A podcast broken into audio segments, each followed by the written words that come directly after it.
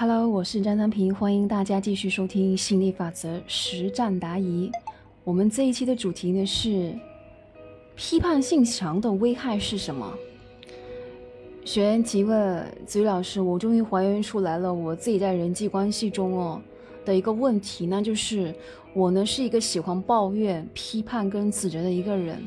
然后的话呢，宇宙就帮我吸引来了很多这样子的人物，让我更加的去抱怨跟指责他们。子瑜老师回答：是的，其实批判性强啊是很伤害自己的。批判性强的自我伤害哦，它有以下几个层面。第一个是它直接伤害你自身的心情，也就是你当下的心情。第二个呢，就是它伤害你自身的这种健康啊。那这个呢是属于慢性跟渐进积累的啊，然后呢，第三个就是它吸引来了同频同质的一个体验，也就是改成呃，你会在另外一个完全不相干的一个场景哦，你被批判。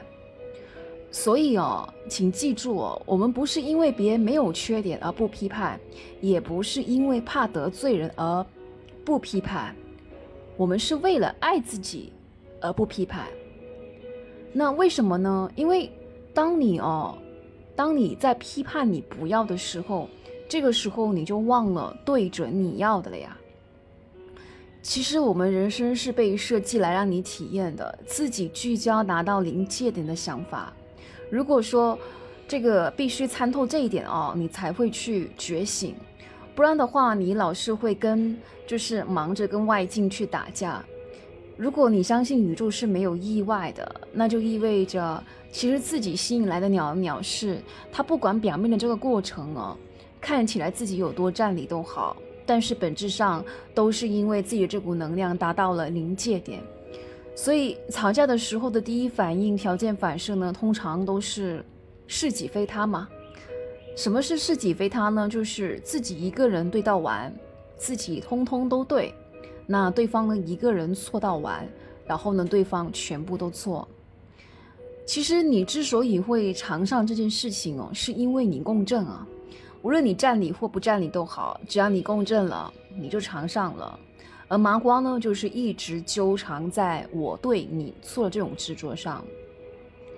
而魔法师呢，就是认识到我摊上这个事了，那表示我能量有问题。麻瓜很喜欢去追究别人的责任，但大家可以想一个问题，就是给你追究到的话，又能够怎么样呢？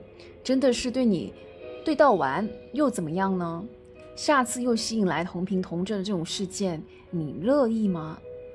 所以有时候哦，别人的一句话，我们就会看不过眼，想要去跟对方吵。其实这样子的话，我们是活得很不自由的。因为我们的心情是很容易被这个外境所牵动的，那麻瓜呢是很喜欢去聚焦别人有什么样的毛病啊、缺点的。那这个时候呢，我们要用到纯思。那纯思在这这种情况下，我我们要怎么去用呢？纯思就是别人的毛病缺点关我屁事啊？为什么呢？你就问自己，我要的是什么？我要的是什么？哎，我要的是别人对我好。我要的是别人的优点和亮点，难道不是吗？